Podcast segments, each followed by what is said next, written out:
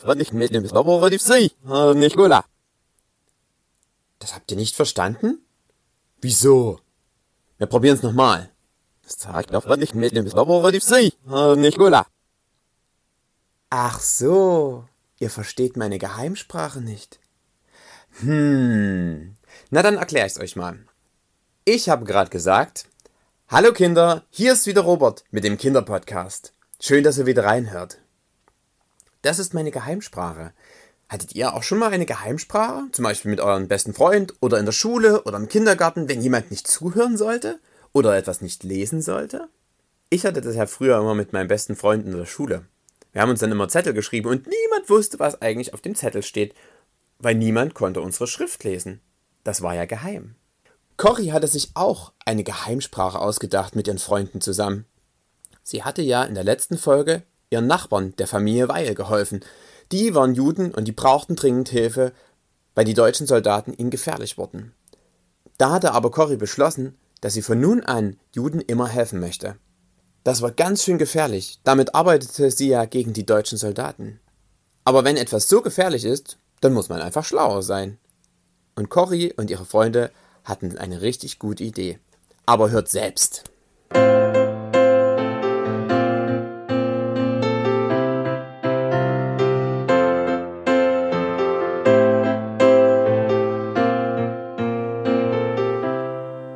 Waren schwere Zeiten.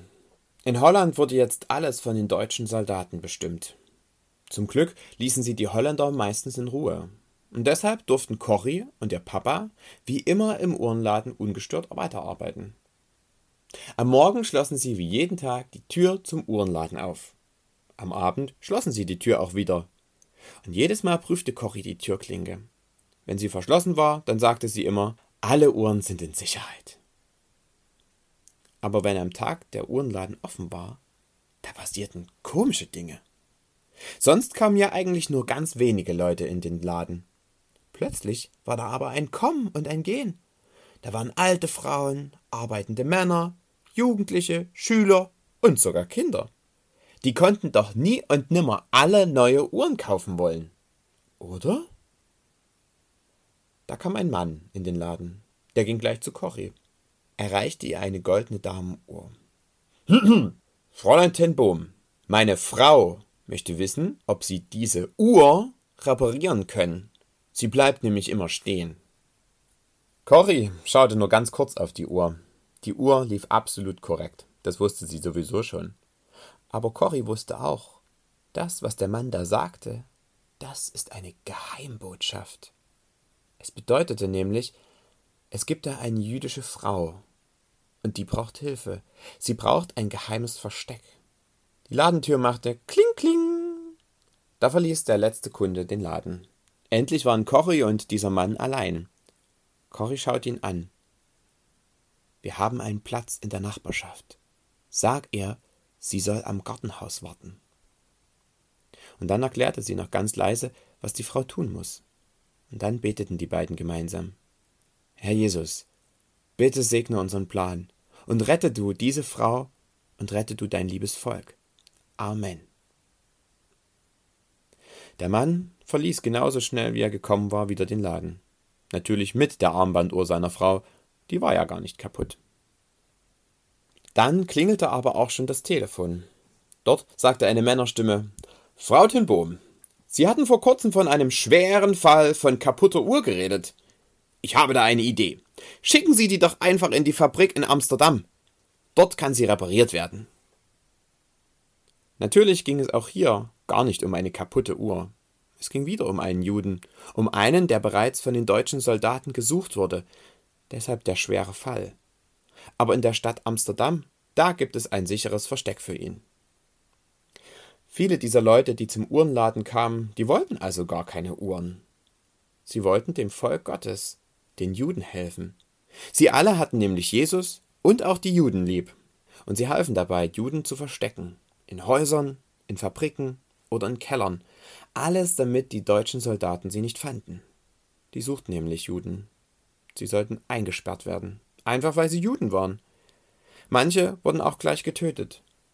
Andere wurden weit weggebracht. Dann mussten sie hart arbeiten und bekamen dort kaum etwas zu essen. Und auch dort starben ziemlich viele. Genau davor wollten Cory und ihre Freunde sie bewahren. Aber Corys Familie half nicht nur dabei, Verstecke zu finden, sondern sie versteckten auch selbst Juden. Gerade rief Betsy von oben durchs Haus: Das Essen ist fertig! Der Tisch war für Cory, Corys Papa und für Betsy gedeckt. Aber zusätzlich standen da auch noch sechs weitere Teller.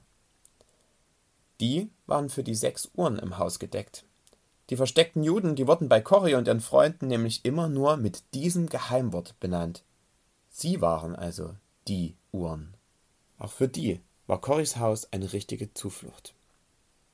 Eine der Uhren hieß Eusi. Eusi war ein alter Mann und er machte immer Witze, so auch diesmal am Tisch. Als gerade alle über seinen letzten Witz ganz laut lachten, da hörte man im Haus ein leises Summen. Und sofort waren alle ganz still. Dieses Summen war von einer Alarmanlage. Die wurde extra im Haus eingebaut. Sie sollte nämlich Gefahren melden. Wenn zum Beispiel nämlich die Geheimpolizei vor der Tür stand. Die sechs Gäste am Tisch, die standen so schnell wie möglich auf. Sie nahmen Teller und Besteck mit.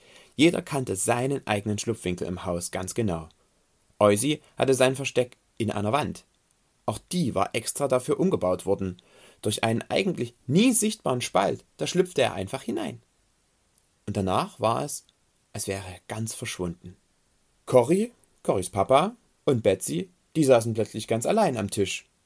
Alles wirkte, als lebten in diesem ganz alten Haus tatsächlich nur ein sehr alter Mann und seine beiden Töchter. Nach ein paar Minuten stand Cory auf und ging ins Treppenhaus. Sie rief hinauf Kommt ihr wieder runter? Das war nur eine Übung. Betsy hat für euch Windbeutel. Alle kamen wieder aus ihren Verstecken gekrochen. Eusi strahlte und sagte, ich dachte schon, es gibt nie wieder Windbeutel. Betsy hatte nämlich immer Windbeutel parat, wenn mal wieder eine Übung anstand. So konnten sie auf diesen Schreck wenigstens etwas Leckeres essen. Cory trug eine Stoppuhr um den Hals und stellte sich vor alle hin. Herzlichen Glückwunsch! Ihr habt heute euren alten Rekord gebrochen. Ihr wart zehn Sekunden schneller im Versteck als das letzte Mal. Das ist richtig gut. Wie immer holte Corys Papa nach dem Essen die Bibel heraus. Diesmal las er aus dem Psalm 91. Wer unter dem Schirm des Höchsten sitzt und unter dem Schatten des Allmächtigen bleibt, der spricht zu Gott. Du bist meine Zuflucht.